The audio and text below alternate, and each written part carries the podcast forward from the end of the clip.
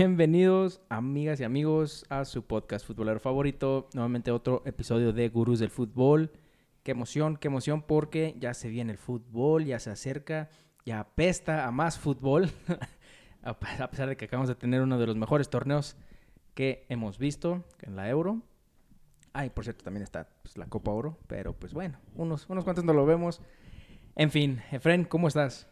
¿Qué tal, David? Como bien lo indicas, regresa el fútbol y el indicador de que ya están por llegar las ligas más importantes del mundo inicia cuando empieza la Liga MX, que siempre inicia antes que todas.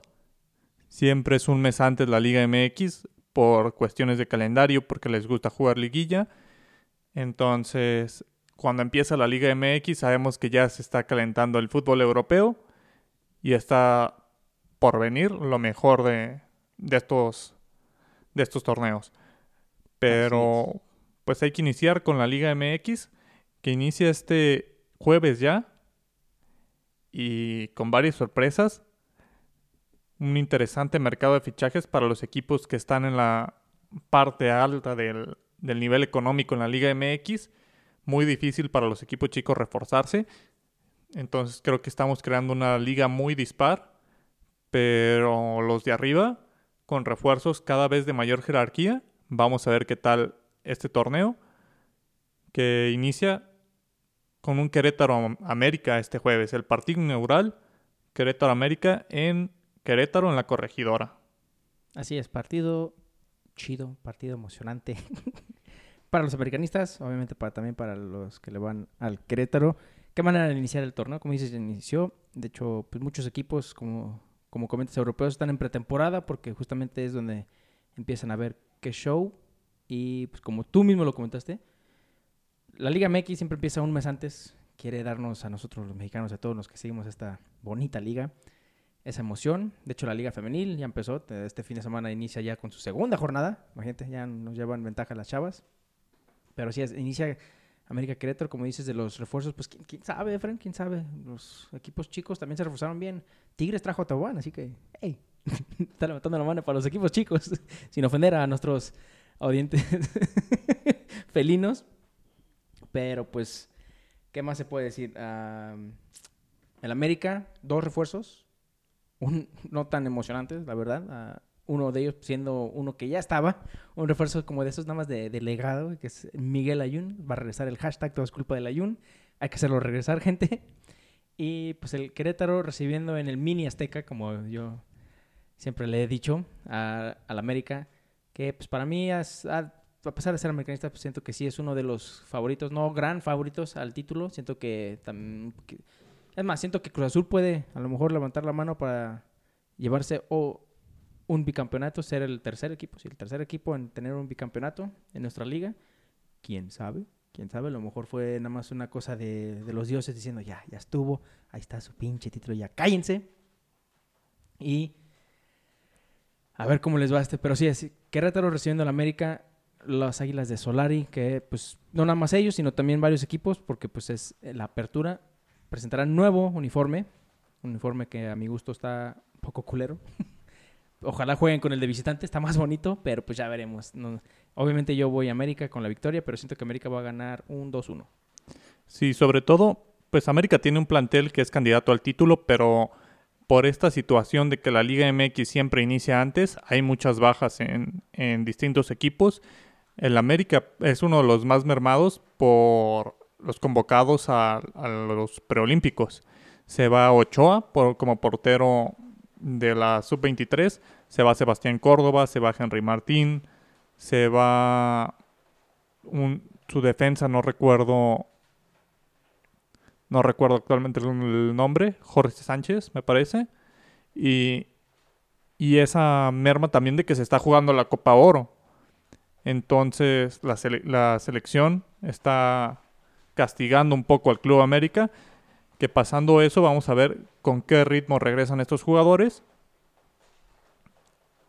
y qué tanto va a poder pelear. Porque plantel tiene, como bien lo indicas, llegan los refuerzos de que es Jordan Silva, que es Miguel Ayun, me parece que también compraron a Salvador Reyes de Puebla y el posible regreso de Renato Ibarra, que sigue siendo jugador del América, pero su contrato pues está en el aire por la situación complicada que vive.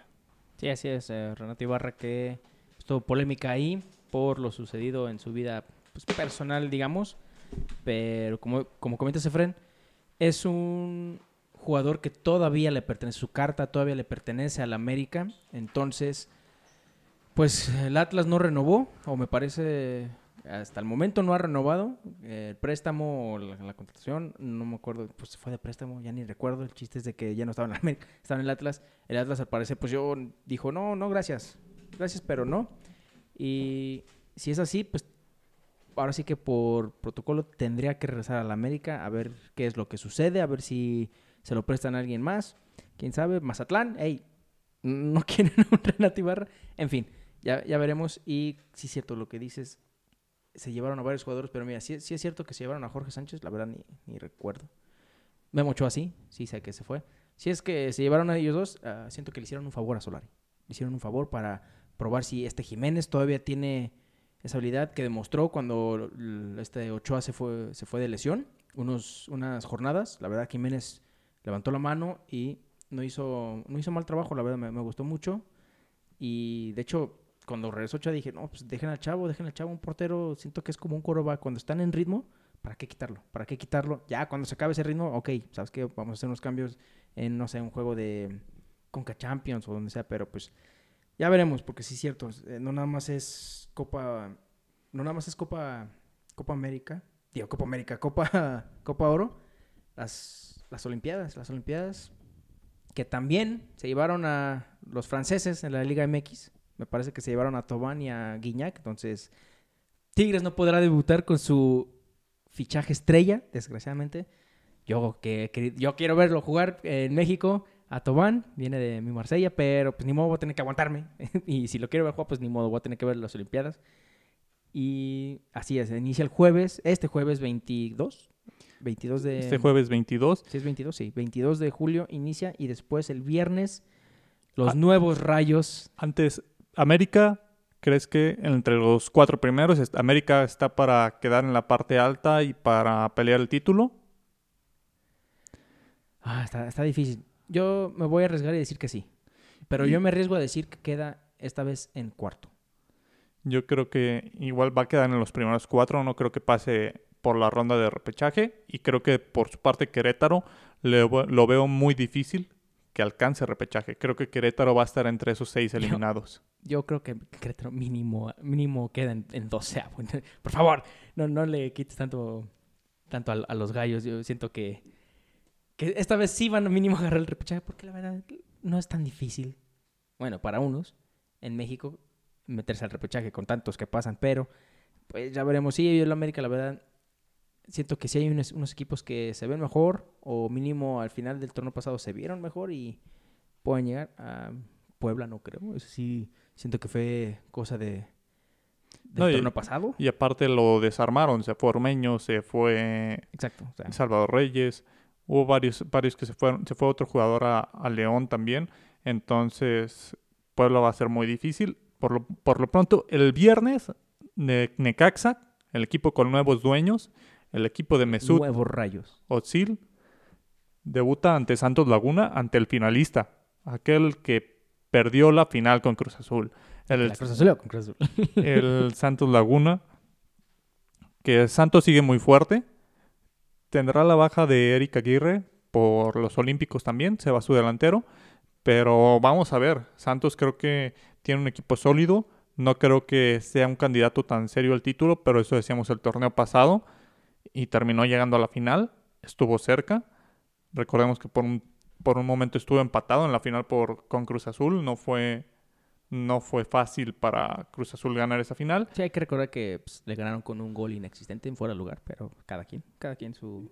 Y sobre todo vamos a ver la evolución de su portero, Carlos Acevedo, que está levantando la mano para ser una de las grandes figuras en el arco. En América. Ah, perdón. Pensé que iba a decir en el América, porque a mí ya me apesta que el América tendría que haber comprado a ese portero de su granja.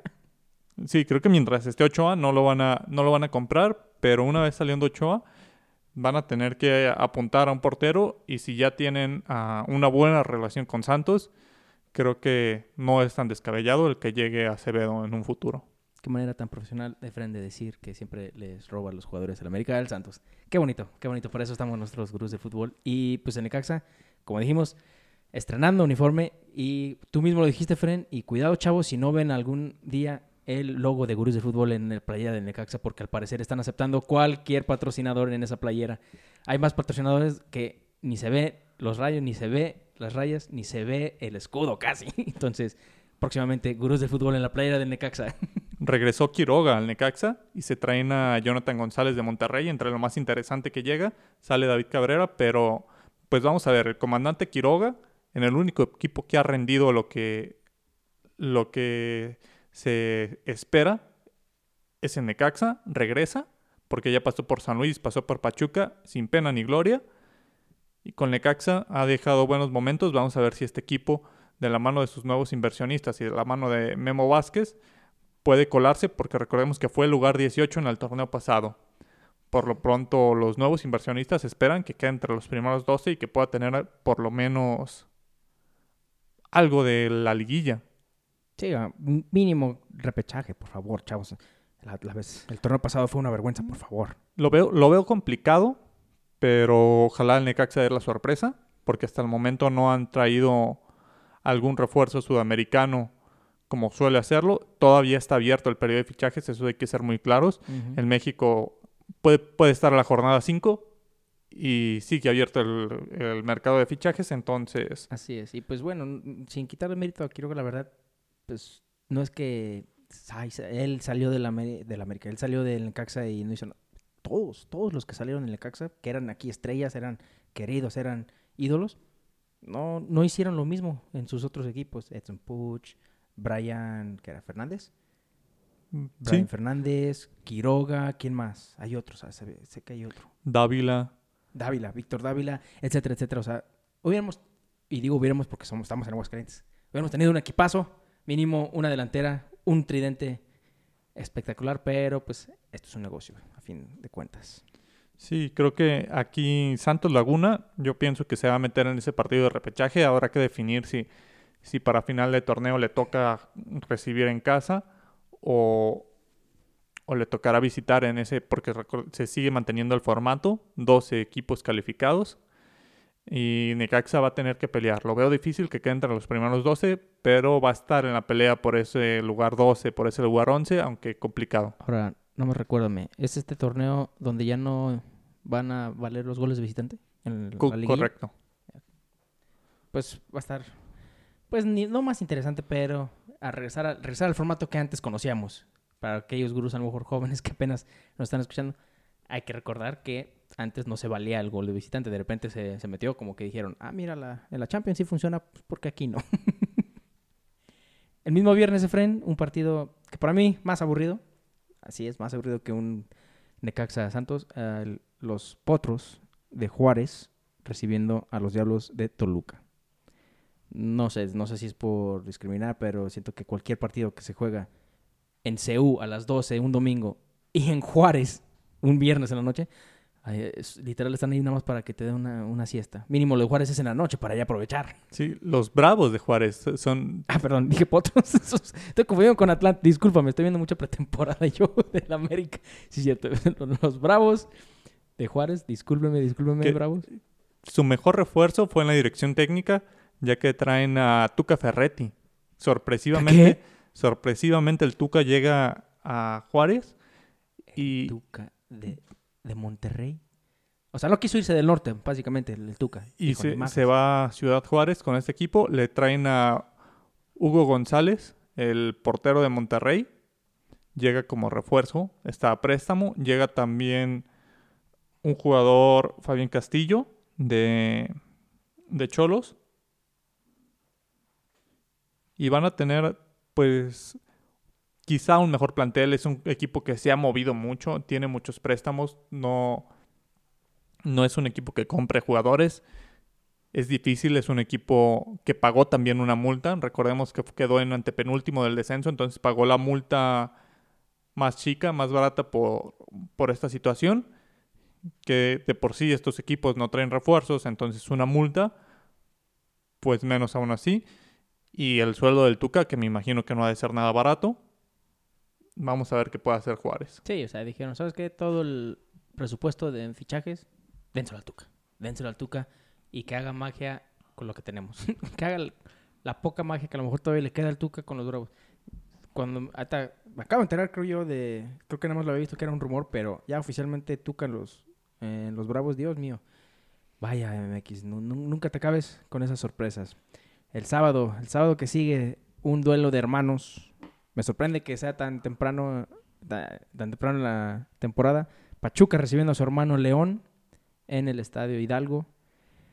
Dos equipos que pues tuvieron una temporada, me parece, pues, normal, ni buena ni mala. Pachuca, bueno, Pachuca un Sí. poquito mejor. Pachuca que se metió hasta semifinales. Es, eliminó a Chivas. Eliminó a Chivas, América, eliminó, a América y León que fue eliminado por Toluca, que no lo repasamos en el partido anterior ante Juárez, pero Toluca igual no tuvo muchos movimientos importantes, sigue con Cristante y creo que va a estar igual ahí para pelear los puestos de repechaje, no creo que dé una temporada espectacular y, y no creo que pase de cuartos de finales de Sí. Toluca. Sí tiene con qué para meterse aunque sea liguilla, yo digo.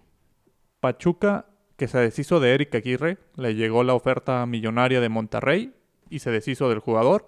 Entonces, se va Felipe Pardo, que regresa a Toluca, que fue, que fue importante en la liguilla contra América y contra Chivas. Hizo un muy buen papel Felipe Pardo. Entonces, al Toluca lo, lo toma de regreso ya que estaba a préstamo. León contrató a Ormeño. Y me parece que también contrató a otro jugador del Puebla, Omar Fernández. Están desarmando prácticamente a este equipo poblano. Pero hay dos equipos que también van a estar peleando. León, que tiene la salida de Nacho Ambriz, que no es poca cosa. Vamos a ver cómo se adapta al nuevo técnico. Pero Sí, León a lo mucho para mí llega a repechaje, por lo que acabas de decir, es un nuevo técnico, tiene que ver bien bien qué pasó. Ahora, a lo mejor me, me cae el hocico León y haga lo mismo que Solari hizo. Solari eh, fue su temporada de debut la pasada y los llevó hasta cuartos de final. Sí, pero creo que el América tiene un equipo base mucho mejor que el de León. Claro. Este León que su principal figura es el Chapito Sánchez, que cada vez está más grande, ya 36 años, llega, viejo, porque grande, estamos a la altura, no manches. como bien lo dices, cada vez más, más veterano. Así es. Y llega el técnico Olan, argentino de 60 años. Vamos a ver qué puede hacer. Creo que igual dos equipos que van a estar ahí muy difícilmente puedan dar la sorpresa, pero tampoco los podemos descartar del todo porque han tenido participaciones interesantes recientemente. Vamos a ver si también pueden traer algún refuerzo de fuera, ya que Pachuca ingresó algo de dinero. Ese mismo sábado debutan las Chivas ante San Luis, debutan en casa. Chivas que también no tuvo movimientos en este mercado, regresan algunos, algunos jugadores como Carlos Cisneros y su único movimiento es la baja de JJ Macías que se va prestado al Getafe para, para la opción a compra. Y- Ojalá haga algo, pero algo me dice que va a regresar igual que Omar Bravo. No, creo que, creo que es un buen jugador. Vamos a ver qué sucede porque Chivas no tenía un, un plantel que le pudiera ayudar a él como delantero.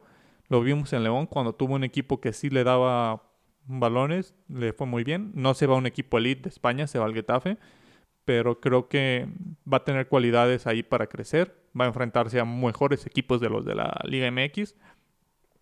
Entonces, creo que ahí es, un, es una opción para que Chivas pueda vender a este jugador, pueda exportar. Y Chivas que también la va a tener difícil por los jugadores que se van. Se van sus... Va a empezar prácticamente sin su delantera, ya que JJ Macías se fue a préstamo. Uriel Antuna y Alexis Vega están con la selección nacional para los Olímpicos de Tokio. Entonces va a jugar con una delantera nueva Chivas. Y ahora resulta que jueguen mejor. Falta Pues- que, que goleen y jueguen mejor que el- su, su once titular. Bueno, su delantera titular. Y por su parte, San Luis, que quedó en último de cociente la temporada pasada, pagó la multa más grande por el descenso, que bajó de 120 millones a 80 por, por la pandemia. Les hicieron un descuento ahí a los equipos. Y, Y San Luis que no trae mucho. Viene un jugador uruguayo de nombre Sanabria que estaba en el Atlético de Madrid. En la cantera nunca logró ascender al primer equipo con el Atlético para tener importancia. Entonces, creo que este San Luis no tiene mucho. Trae jugadores del ascenso, trajo jugadores del Jaiba Brava, trajo jugadores de Tepatitlán, de Atlante. Un Atlético San Luis que está tratando de sobrevivir en, en la Liga MX, pero todo parece indicar que va para otra temporada pésima este equipo de San Luis. Sí, y pagar otra vez su permanencia. O su multa por quedar en último de la tabla de coeficientes. Y después el domingo, Fren, el domingo, nada más de ver, nada más de ver, este, de ver ese partido. ya, ya me dormí. El Pumas, Pumas haciendo su debut, los universitarios, que hace una temporada, no la pasada, sino la antepasada, eran, estaban siendo elogiados por todos, estaban que la garra de esos, esos Pumas no, no moría y después, pues terminaron muriéndose la temporada pasada. El Pumas hace su debut recibiendo a los zorros del Atlas en CU a las 12 de la tarde. Efren, no, no, no, no huele esto. Apesta, apesta. Si quieres, hagan sus apuestas, chavos, y digan que yo les dije, esto apesta un 0-0, Efren. Sí, un Pumas que, como bien lo dices, pasó de una excelente temporada en el Apertura 2000 20 al clausura 2021, pésimo. Y un Atlas que cerró muy bien el torneo pasado, incluso ahí metiéndose a la, a la fase final. Eliminando a los Tigres. Eliminando a Tigres. En este Atlas que se salvó también de la multa más alta, que estaba prácticamente destinado a ser último de cociente, salva eso, se ahorra ahí una, una buena cantidad de dinero Vamos a ver qué pasa con este Atlas que quedó en el lugar 7 la temporada pasada, sorprendiendo a todos. Vamos a ver si repite la hazaña. Aunque lo veo difícil, pero es un Atlas que parece que ya no quiere estar en la parte baja. Se ha reforzado un poco mejor en torneos anteriores. Contra este Pumas que trae a un jugador sudamericano tratando de buscar lo que en su momento fue Dineno, que estuvo apagado la temporada pasada, pero estos Pumas son impredecibles. Este Pumas, como puede dar una, una buena temporada, puede que caiga en un abismo. Vamos a ver qué sucede con, con este equipo. Así es. Y ya después el Monterrey, ese mismo domingo en la tarde, recibiendo al Puebla, al pobre Puebla que lo desmantelaron. y le quitaron todo lo bueno que tenía. A ver si puede volver a resurgir, a ver si puede ser otra vez la sorpresa del torneo, como lo fue el pasado. Pero pues tiene que visitar a los del norte, a la pandilla, que como dices tú, hicieron buenos fichajes, se trajeron a este... Era, ah, se me olvidó el nombre del, del Pachuca. Eh, Aguirre. Erika Aguirre. Me sorprende que hayan dejado ir a Hugo, Hugo González. Según yo estaban contentos con él. No sé si más bien nada más era el, el turco el que estaba muy contento con él. Y estoy hablando del turco, eso que ya, ya, ya pasó. Pues ya, ya veremos, yo siento que Monterrey no debería de batallar tanto este partido contra Puebla. Siento que debería de ganar cómodamente, a lo mejor no goleada, pero cómodamente, sin tanto esfuerzo. Y pues el Puebla, Dios mío, pobrecitos. Pobrecitos se los pone. Me, da cosa, pero pues ni modo. Así, así es el fútbol, así le pasa. Pregúntale al Mónaco de Mbappé, cómo le fue después de, de, esa, de esa temporada. Adiós Mbappé, Adiós, creo que es Moutinho, no sé si estaba Moutinho. Adiós, James. Bueno, ¿James jugó con Mbappé? No, estuvo, estuvo un poco antes. Bueno, el chiste es de que Mónaco sabe lo que se siente Puebla. Ha tenido muy buenos jugadores y pues ni modo, se los, se los quitan. Sí, este Puebla que va, no va a repetir lo de la temporada pasada y llegar a, semifinales, que estuvo ahí peleando con Santos. Monterrey que debe ser un candidato al título. Para mí, este Monterrey debería, debería ya de pelear de una forma importante este torneo, teniendo al Vasco Aguirre desde el torneo pasado que no pudo demostrarle porque es uno de los mejores técnicos pagados, el por qué la insistencia de traerlo de, de España, del viejo continente. Pero vamos a ver qué es lo que, qué es lo que sucede con este Monterrey. Tiene esos refuerzos por su parte, se, cierra la jornada dominical con un Tijuana ante Tigres, un Tijuana que también no deja, tiene una buena plantilla, pero tampoco hace refuerzos tan importantes, no hubo ventas tan importantes, el equipo parece seguir por un rumbo. Entonces creo que este Tijuana está destinado igual a estar ahí en el repechaje, en cuartos de final. No aspira a algo mucho más. Quienes sí aspiran a algo mucho más son los Tigres, que se traen refuerzos bomba en la dirección técnica y en el terreno de juego. Así es, un viejo conocido, muy, muy viejo conocido. No digo muy viejo por la edad, sino todos lo conocen, obviamente. Es más, medio México lo odia, me imagino. Mínimo en sustancia con América. El Pío Herrera tomando el puesto de director técnico de los Tigres. Y como dice los refuerzos, pues ya habíamos mencionado, Florian Tobán del Marsella. Otro francés se une a su compatriota, este Guignac. A ver si Guiñac todavía tiene un poquito más de magia que le conocemos. Siento que no. Siento que más bien ahí está para hacerle o darle esos, esas asistencias a, a Toban. Ojalá, quién sabe. Ya veremos. A lo mejor Toban termina siendo otro Andy Delord. Y pues nada más estamos elevándolo demasiado. Pero el Tigre, digo, sí, el Tigre es Piojo. Piojo sabe, sabe manejar sus equipos. Le doy eso. Él sabe manejar sus equipos y obviamente lo llevaron ahí por títulos. ¿Por qué? mínimo consigue títulos. No estoy diciendo muchos y siempre, pero consigue títulos. Sí, creo que ahora todos vamos a ver la respuesta a la pregunta que se hacía de qué va a pasar si Tigres contrata a un técnico que sea agresivo, un técnico menos precavido de, de lo que era el Tuca Ferretti. Se le criticaba mucho al Tuca por ser defensivo. Entonces ahora llega el Piojo Herrera, que se caracteriza por ser un técnico que va hacia adelante, que busca meter goles, que busca las goleadas, el espectáculo. Entonces con este equipo siendo una de las mejores plantillas del fútbol mexicano, si no es que la mejor, vamos a ver si se puede llevar el título el Piojo, que tiene un plantel importante. Vamos a ver la lucha de egos. Ahí este va a ser va a ser un equipo que no Mm, el Piojo Herrera por su por su carácter no le va no los va a tranquilizar, entonces creo que va a ser un equipo que va a explotar muy fácil, es la única que puede estar ahí en contra del equipo de, Tigres. Imagínate el ego del Piojo Herrera con el ego de Nahuel Guzmán. ya, ya, me imagino ¿cuál Nahuel Guzmán? El, ego de el Piojo contra el ego de todo ese equipo, todo ese equipo de Tigres, la verdad. Todo, todo ese ego es más. De Nahuel hasta Pizarro, hasta Guiñac, también Guiñac tiene su ego. Dios mío, va a ser un... puede, puede ser que por un torneo quiten, le quiten el título al América de equipo más odiado de México. Pero más mínimo por ese torneo.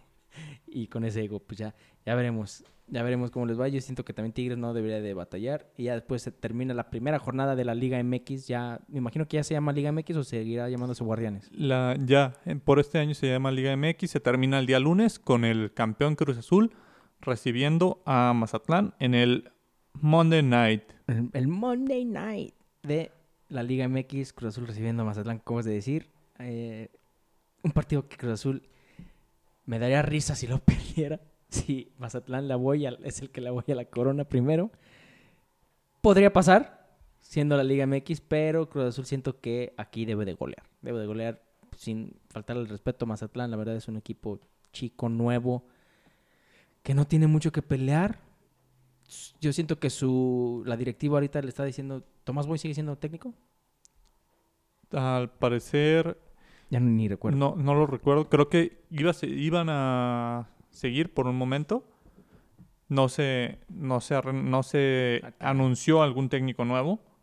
Lo confirmamos. Pero se me haría difícil que un equipo de esta con este torneo pasado tuviera un... ¿Un nuevo técnico? A un al técnico que los llevó a ese fracaso. Mm, Pero no, sí, cierto, olvídalo. No, no, no es Tomás Boy. Hasta, hicieron mucho promoción en Twitter. Es este Beñat San José, el nuevo técnico. Beñat San José que empezaron a decir que España y que la chingada, que no, que... Sí es. Bueno, el chiste es de que se me hace que le vinieron a decir al, al señor Beñat. ¿Sabes qué? El objetivo de esta, de esta torneo, mínimo de esta apertura, es clasificar el repechaje. Queda en los primeros 12, cabrón. Si puede, aunque sea en el 12, porque la vez pasada ni calificamos eso y es, es, la liga en la que clasificar es lo más fácil, la verdad, por su formato. Sí, A- aparte de la Copa América, ¿verdad? sí, claro. En este caso, tiene que pelear todos los partidos. No va a ser fácil. Creo que hay muchos equipos que van a tener que estar rasguñando ese repechaje. Y no va a alcanzar para todos. Creo que Mazatlán aún no va a tener ese, ese privilegio de llegar a esa zona. Cruz Azul, que va a tener bajas también por la Copa Oro. Me parece que también se va Luis Romo a los Olímpicos. Entonces, uno de sus mejores jugadores, Orbelín Pineda en la Copa Oro. Y, Le hicieron un favor. y vamos a ver qué es lo que hace Cruz Azul en este inicio de torneo. Para mí también debe de estar ahí entre los serios candidatos. Esta es la primera jornada. Para ti, ¿quién es tres favoritos al título? Tus tres grandes favoritos al título. Mis tres favoritos al título. Tendría que ir así en orden de quién es mi. O nada más Tres. Tres, Tres. a las- tres. Ah, yo voy Cruz Azul, Tigres, América. Creo que comparto, creo que va a ser, van a ser esos tres. La gran decepción del torneo, La gran decepción del torneo va a ser Pumas. yo creo que este torneo, lamentablemente, van a ser las Chivas. Que, Ah, pero siempre son, ¿no? que incluso, incluso pueden no calificar. No, recordemos, hace, hace un año se metieron a las semifinales, eliminando al América. Ay, ay, ay. Ay. Pero, dilo, pero va a ser muy difícil que este torneo, a parece, siguen con Bucetich, pero no le traen los jugadores que quiere. Se habla de refuerzos de la MLS, de jugadores mexicanos que están en, en Europa, pero no pudieron contratar, por ejemplo, Héctor Moreno, que llegó a Monterrey, también, un fichaje sí, es cierto. un sí fichaje cierto. que Por- no hay por que- fin regresó. el- que no hay que tirar a la ligera. La experiencia que puede aportar en esa saga. Fíjate que, hasta que me preguntaste si estaba entre Tigres o Monterrey. Obviamente iba a ser uno, uno de Monterrey, pero dije, ah, siento que Tigres nada más por tener el factor Piojo Herrera. Y bueno, te tengo Yo- un poquito de cariño, obviamente. Nada más por eso lo, lo puse Sí, encima yo, de yo Monterrey. siento que Tigres y Cruz Azul son sí o sí candidatos y ese ter- tercer puesto va a estar oscilando entre América y Monterrey para el favoritismo. Creo que es una de las grandes decep- decepciones. Y para ti, ¿quién puede ser una sorpresa este torneo? ¿Quién puede ser una sorpresa? Pues mira, siento que si, si se ponen las pilas, la verdad siento que el Necaxa puede dar la sorpresa. Ah, pues es que también quedaste en último lugar, ¿no? El torneo pasado. Ya mínimo calificar, a- al repechaje ya, ya es una sorpresa, pero para mí siento que el Necaxa puede ser la gran sorpresa de, del torneo, puede ser el Puebla de, de este torneo, si se ponen las pilas, si la verdad agarran ese ritmo y más que nada si el comandante Quiroga como le llaman, agarra ese ritmo de goleador. Siento que, pero es muy difícil, pero si pudiera apostar, yo me animo a decir que, que el Necaxa. Muy, muy, muy, muy pegado por otro equipo. Sí, va a ser difícil este, este torneo. Las sorpresas creo que creo que esta vez el Atlas se puede meter a, a semifinales. ¡Ah, caray! ¡Ah, ca- caray! ¡Ah, caray! El O- Atlas. Entonces ¿Todavía va- tienen a Furch? vamos a vamos a ver. me- sí, Furch se fue a compra. Recordemos que el dueño de, de Atlas era anteriormente de los de las partes administrativas de Santos, entonces también ahí hubo una buena relación. Es Ay, una es una persona que está en el mundo del fútbol, pero eso es lo que lo que hay por, por el momento en el torneo. Y rápidamente, pues eso es lo que hay en el torneo de la Liga MX que inicia este lunes. Una de las vamos a ¿Cuál lunes? este, este jueves. perdón. Y esperar que nos brinden un buen espectáculo, esperar que, que esta ola de COVID no afecte más. Parece que América va a jugar su primer partido a puerta cerrada por cambios en el semáforo epidemiológico. Sí, pues es la- Pero pues digamos que en este momento es lo de menos, que se jueguen a puerta cerrada mientras no se suspenda la liga y que se puedan llevar a cabo los partidos. También hay alerta por los Olímpicos, Ah, sí. que se está en riesgo. Entonces, vamos a ver qué sucede en esa, en esa situación. Y, y aquí teniendo un poco de tiempo extra, ¿qué te parecen las cinco, las cinco reglas que ha implementado la FIFA para el fútbol? Ay, Dios En- mío. Ay, se me hace una estupidez. Se me hace algo que ni, ni sé por qué están poniendo a prueba. Están cambiando totalmente el, el juego. Para los que a lo mejor no, no saben, la FIFA está ahorita en fase de prueba, por decirlo así. Unas cinco nuevas reglas que afectan mucho para mí el fútbol. Están, creo que, probándolo en un torneo juvenil. Están probándolo en Holanda en torneos en juveniles. torneos juveniles para ver qué tal. Es una estupidez para mí. La primera regla es de que ahora en vez de dos tiempos de 45 minutos, 90 minutos, van a ser dos tiempos de 30 minutos. Dices, bueno, le están quitando media hora a un partido, ¿sí? Ok. La otra segunda regla creo que es... Pero en este caso el reloj se va a pausar cada vez que, el- que esté fuera el balón, cada vez que hay una falta, cada vez. Sí, Para que sean americano casi. 30 minutos de fútbol activo. En un, un promedio por partido son de veintitantos, 25 minutos de fútbol activo. Entonces, digamos que no va a haber una gran modificación, simplemente que los jugadores van a dejar de hacer tiempo porque ya no va a ser, no va a contar. ya no, ya no va a contar, ya no va a afectar el cronómetro. Maneras dices, "Mm, bueno, o sea, ya si llega a ser oficial eso como que la frase total 90 va a pasar al- a la historia, nada más a, a esos recuerdos callejeros para los que recordaron, ah, el total 90, ¿por qué total 90? Pues por los 90 minutos, pendejo. En fin, otra regla, la que creo que de todas es la que más me, me, me hizo reír y dije, no, ¿es, es, es en serio? No sé si es la segunda oficial, pero la de si tienes, si te sacan tarjeta amarilla, te vas de castigo, de la, te sales del- la- de la cancha por castigo cinco minutos. Esto no es hockey, por más, por más chido y emocionante que el hockey, sí, el hockey es chido, chavos, a pesar de ser un podcast de fútbol. No es hockey, Fred, no, no, no me chingues. ¿Cómo? Ah, tarjeta amarilla, pobre Neymar nunca va a jugar un partido completo. Así te la dejo. no, ¿cuál Neymar? Perdón. Lo confundí porque es el que siempre se tira. Sergio Ramos jamás va a jugar un pinche partido completo en el París, pues, con, con estas reglas. Sí, una regla que puede, a mi gusto, es de las menos malas, que dentro de esto, para mí las cinco son... En serio, se cancela, se cancela el podcast, chavos, muchas gracias. Esto ya no tiene sentido. Creo- sobre todo porque hay jugadores que en la amarilla la hacen para cortar un avance, para cortar una jugada prometedora de gol. Entonces es Kelini. en- entonces sería, ah, ok, se va cinco minutos y el equipo, esto es buscando dan- darle más espectáculo al público, es decir, para que el equipo aproveche esos cinco minutos, el equipo que tiene un jugador de más o incluso dos, se aproveche y se vuelque enfrente. Entonces, de esa forma generar más espectáculo. Si un equipo está tra- trabando el juego, ese sería su un castigo un poco más riguroso, parte de la amarilla, tener cinco minutos para el jugador. Estaría de acuerdo si no haya visto tantos partidos que expulsan a un güey al minuto 20 y tienen 70 minutos para aprovechar y no lo hacen. ¿Por qué lo van a hacer en 5? Exacto, porque tienen 70 minutos, no lo hacen. Entonces ahora que sabes que solo vas a tener 5, lo vas a aprovechar esos 5.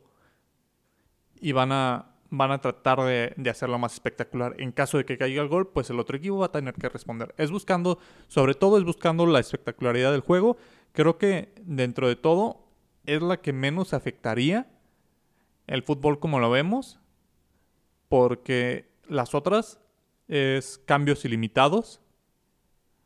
Es decir, puede entrar y salir y, y irse por unos tacos y regresar a jugar y... Esa es, esa es la que menos me, me, me afecta como aficionado. Y digo, bueno, o sea, pues, se entiende, pero también al mismo tiempo dices, pues le quita lo estratégico, ¿no? Le quita un, po- un poco ese sabor estratégico, a- a- bueno, a esa parte del juego, a la parte de estrategia, porque sigue siendo estrategia del porque, juego también. porque puedes llenar tu, tu banca, por ejemplo, en torneos en los que se tienen hasta 10 jugadores en la banca, metes un gol y metes a 5 defensas. Ajá.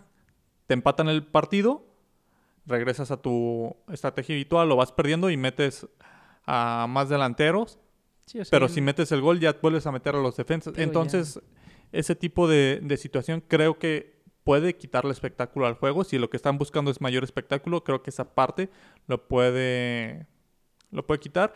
Las otras dos son, re- son, son relacionados a los saques de banda y a los tiros libres. La primera es que saque de banda se puede jugar con el pie y los tiros libres se puede salir jugando. Es decir, tiro libre, tomo el balón y me la llevo. No tiene que ser un tiro.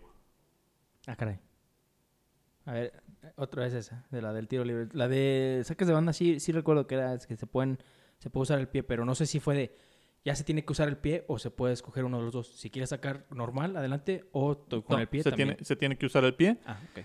Y en el otro se puede tirar, puede ser un tiro libre o puedes salir con el balón, es decir, llevarlo y tratar de burlar a los jugadores, dar uno o dos toques y pasársela a alguien, esperar a que te lleguen. Es decir, tú tienes el balón y se reanuda ahí la jugada.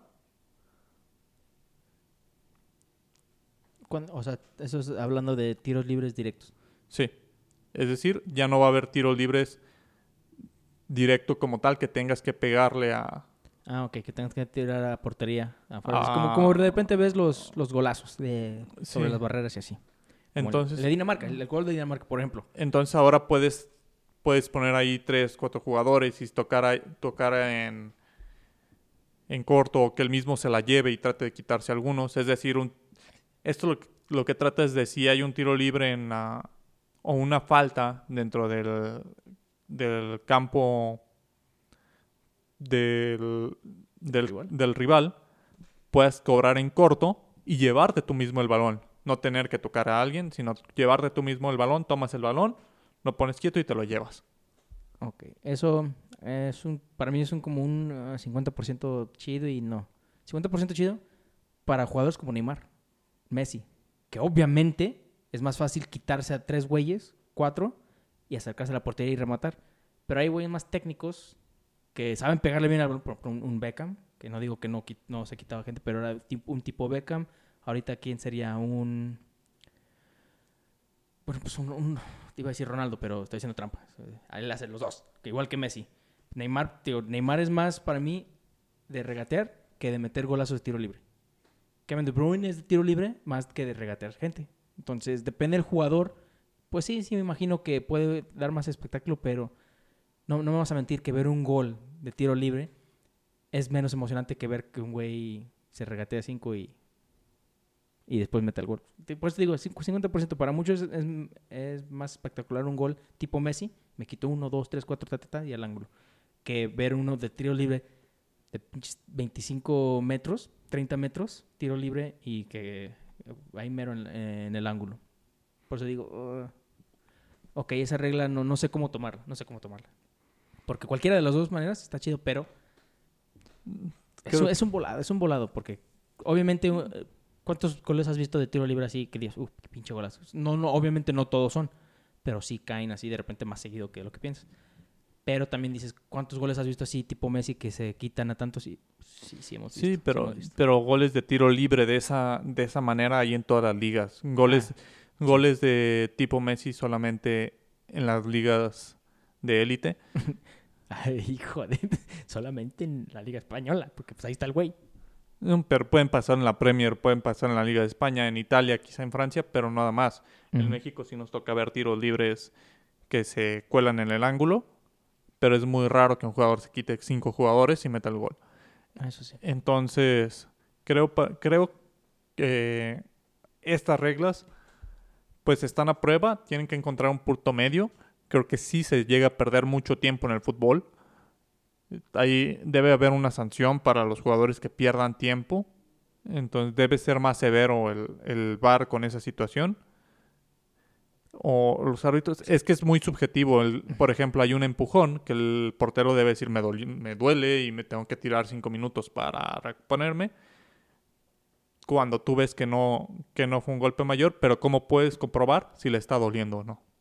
Sí, eh, eh, exactamente. Y justo iba a decir, pues ¿sabes qué? ¿Sabes cómo a lo mejor van a dejar de hacerlo? Cuando los empiezan a multar por hacer tiempo. Porque ya le estás afectando su dinero. Pero como dices, es subjetivo. O sea, ¿quién dice que no multen a lo mejor a un portero y el portero salga con una, mm, iba a decir contrademanda o bueno, con, un, con una contra diciendo, oye, ch- chinga, chinga, o sea, ve, a mí me está doliendo, háganme exámenes y no sé qué. Y resulta que, pues sí, a lo mejor tiene un moretoncito que si se mueve de cierta manera, como dices, muy subjetivo. Para mí estas reglas que se queden así, en prueba.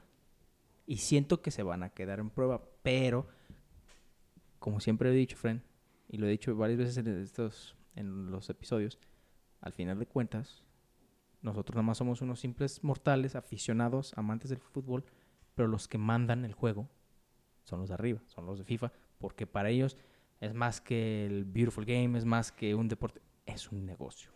Es Sí. un negocio antes que nada. Y sobre todo que el fútbol se vuelve menos espectacular porque cada vez hay jugadores mayor capacitados. Entonces creo que una de las cosas que quizá pueden dar más espectáculo es un jugador menos.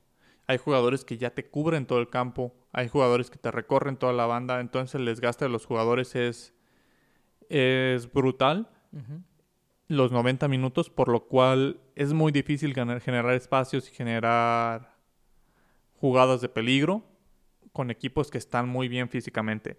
Entonces creo que el quitarles un jugador, el jugar el fútbol ahora con 10 y no con 11, podría ser una mejor opción para el espectáculo que esto.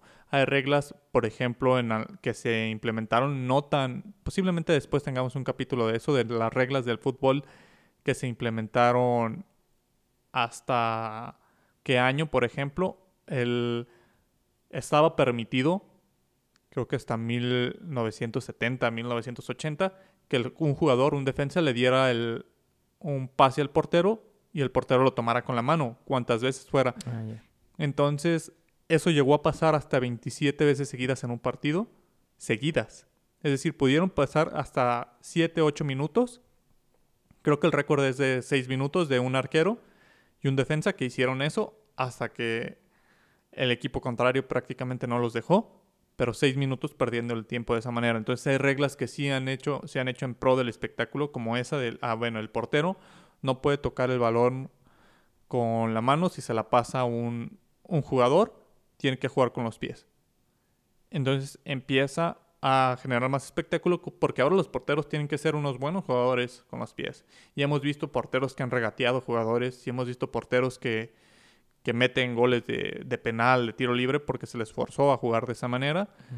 También hemos visto el fuera de lugar, que antes no existía el fuera de lugar y estaba ahí el, el que en el barrio es nombrado el cazagoles. Entonces, con la regla del fuera de lugar, puedes de, de alguna manera... Y, y ahora es una Evitar. exageración, esa pinche regla.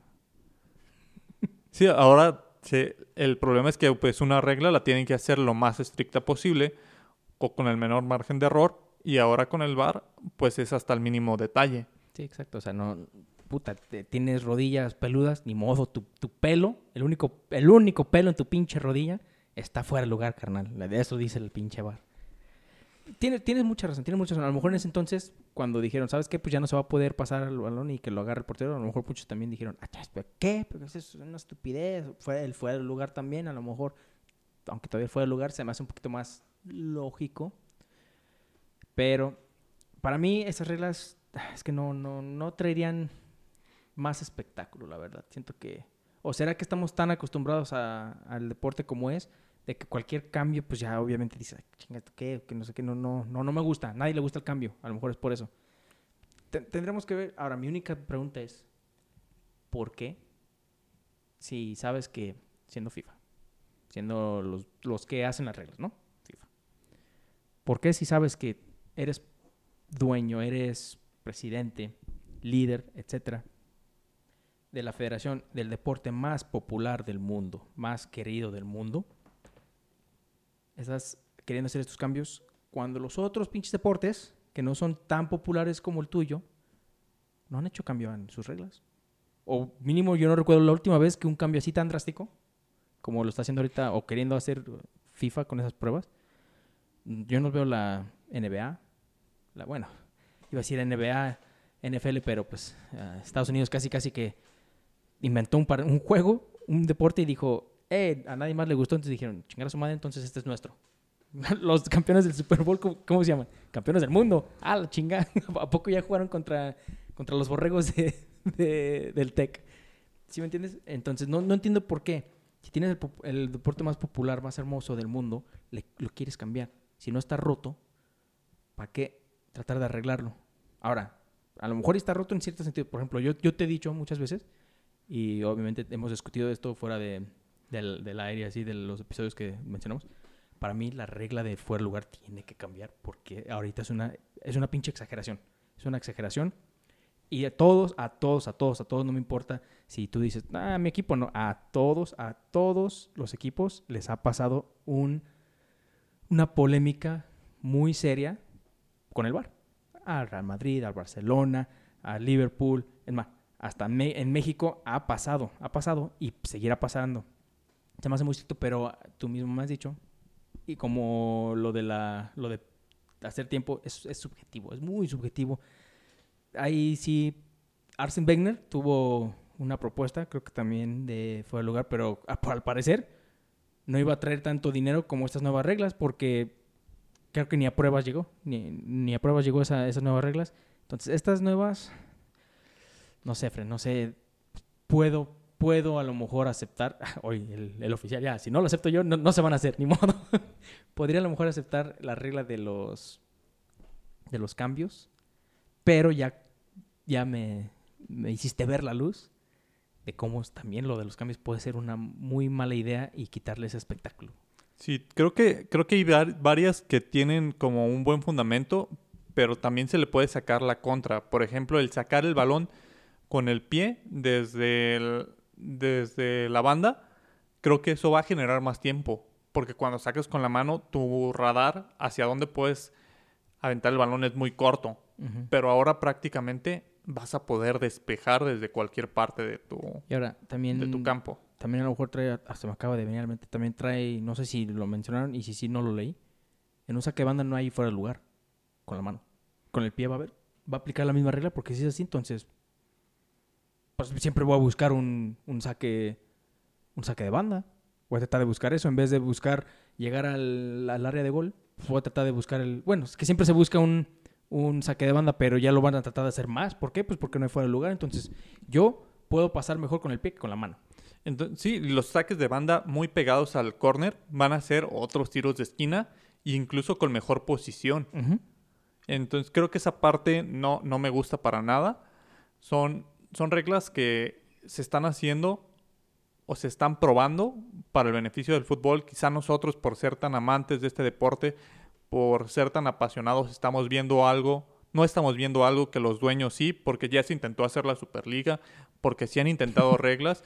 Entonces, algo los dueños del fútbol, los grandes empresarios, los administradores de FIFA, con- conocen o tienen algo para decir, el fútbol está a la baja, el fútbol se ve menos o el fútbol está dejando de ser un gran espectáculo, que quieren hacer cambios. ¿Y cómo, y cómo responde el fútbol, la, la hermosa figura que es el fútbol? ¿Cómo responde ante eso? Dándonos el mejor pinche torneo que hemos visto en muchos años con la Euro. Qué pinche espectáculo. Y después, ¿qué, qué hace el otro lado de la, mon- de la moneda? Nos da la Copa América. Hijos de su... La, la Copa América, que lo hemos dicho, está al nivel de la Copa Oro en estos momentos, sacando a Brasil y Argentina, que Ay, está, otra que vez dije Copa América, quise decir Copa... Bueno, los dos estuvieron bien culeras. de la Copa América sacando a Brasil y Argentina, la, los partidos, los equipos están al nivel de Copa Oro, traen un nivel muy pobre, muchos equipos sudamericanos, y la Copa Oro sí va un poco en ascenso, lento, pero sí va un poco en ascenso, y ha tenido buenos partidos. Dentro de su nivel bajo, ha tenido... Dentro, dentro de su nivel, lo has dicho, sí. ok, ha, ha ten- tenido... ha tenido partidos buenos, ha tenido parejos. Es decir, no es lo mismo ver el 3-3 de Francia contra Suiza, que fue un nivel muy alto, que ver el 3-3 de Qatar con Honduras, me parece, que fue un nivel muy bajo. Pero aún así, a su nivel, fueron buenos partidos, fueron partidos de volteretas. Entonces, fueron partidos de espectáculo. Lo repito, cada uno a su nivel.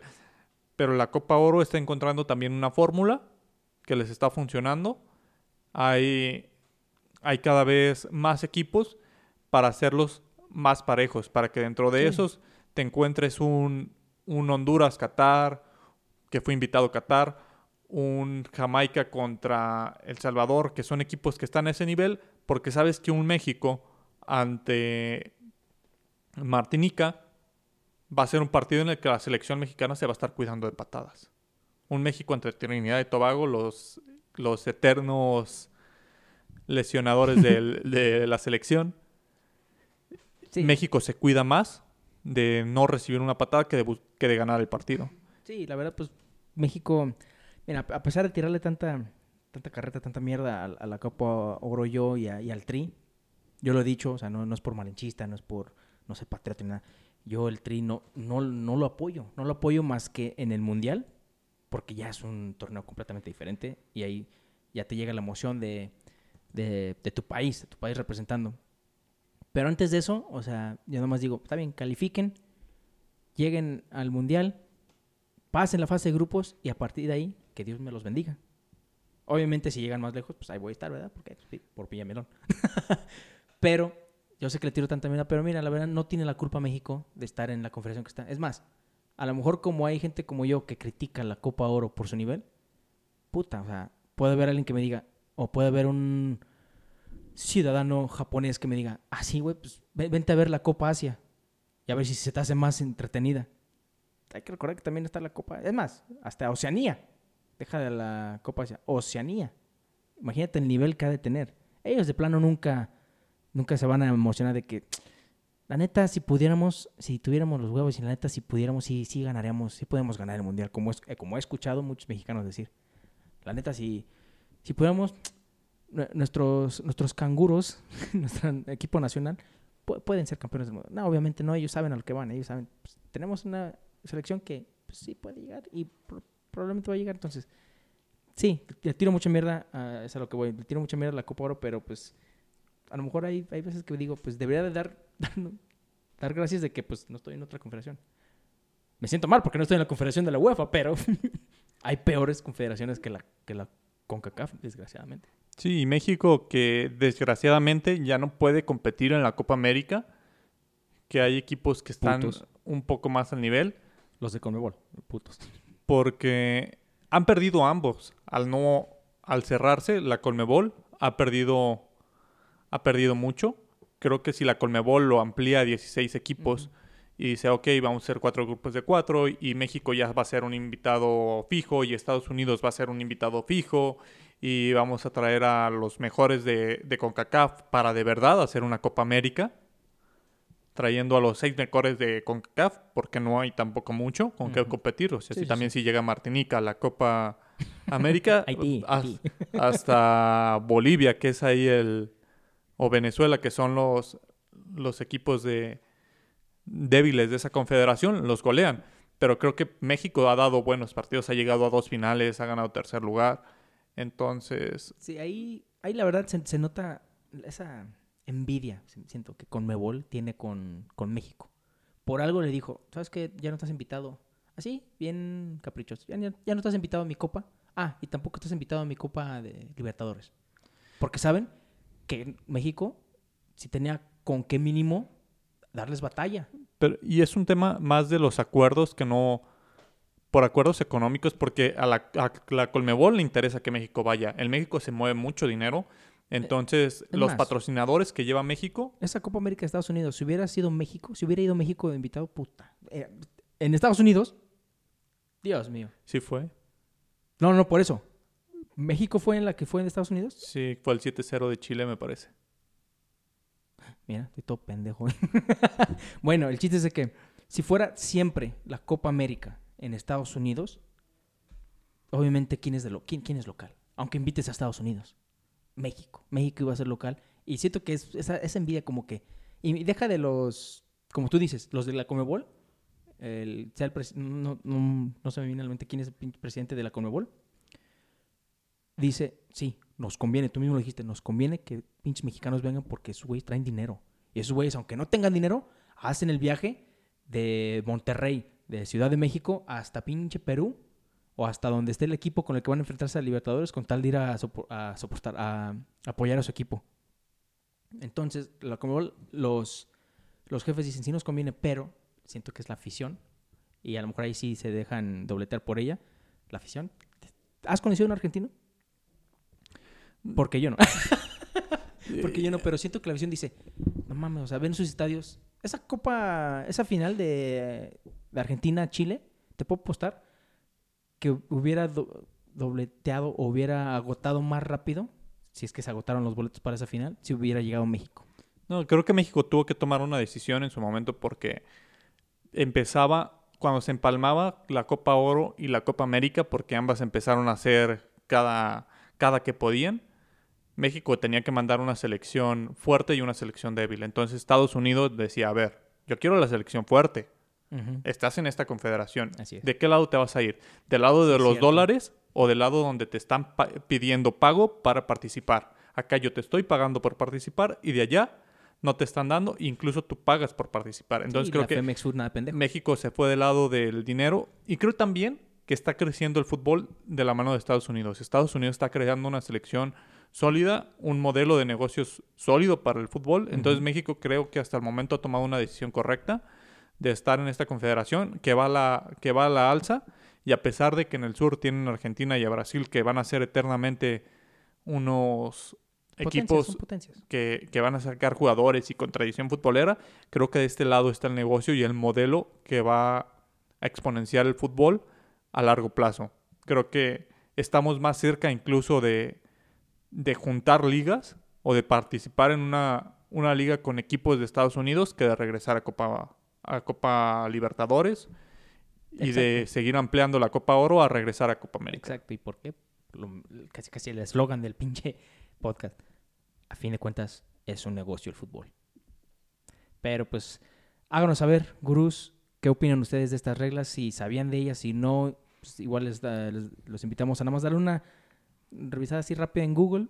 A lo mejor dijeron, no entendí ni madre de lo que hablaron. Pues, nada una revisada ahí en Google, pueden ver. Danos sus opiniones, mándenlo a nuestras redes sociales, no hay problema. Siempre nos encanta escucharlo, escucharlos y ver sus opiniones. Y pues sería todo. Díganos a quién van a apoyar también, si a- aparte de su equipo en, el inicio de esta Liga MX, que ya es este a partir de- del jueves, eh, deja del fin de semana. Díganos todos. Ay, se me fue la onda, perdón. Por estar viendo el reloj. Díganos quién es su favorito, aparte de su equipo. Díganos quién crees que va a ser la sorpresa, quién cree que va a ser el fracaso y quiénes son sus top tres candidatos. Fren, nos vamos despidiendo de este episodio. Sí, como bien lo indicas, hay que estarnos preparando para este torneo de fútbol mexicano. Hagan sus quinelas, sus apuestas, mándenos el campeón y estén al pendiente de nuestras redes sociales. Posiblemente tengamos sorpresas esta semana. Entonces síganos por todas nuestras redes, gurús del fútbol. Vamos a ser directores técnicos, vamos a tener una, vamos a tratar de tener una mayor interacción este, este torneo y sobre todo ahora sí tomar de lleno las ligas que, se, que están por venir desde un inicio analizar todos los equipos y ver qué es lo que nos trae el fútbol. Recuerden, todos somos gurús, todos somos técnicos en el interior, entonces a disfrutar de este deporte. Así es, muchísimas gracias por acompañarnos. Nosotros somos los gurús del fútbol y recuerden que queremos llevarlos a la nirvana futbolística. Nos vemos.